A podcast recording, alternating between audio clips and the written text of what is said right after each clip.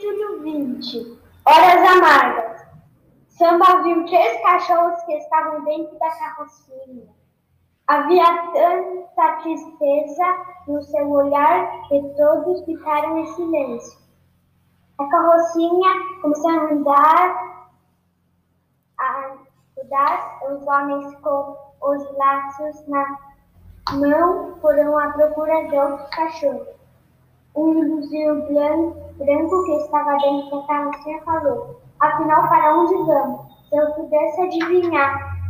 Um preto de orelhas caídas respondeu: Coisa boa não há de ser. Não viu as caras dos homens, do coração dos homens, a piedade por nós. Um cachorro marrom grande respondeu tristemente: Não sei, camarada, mas morrer.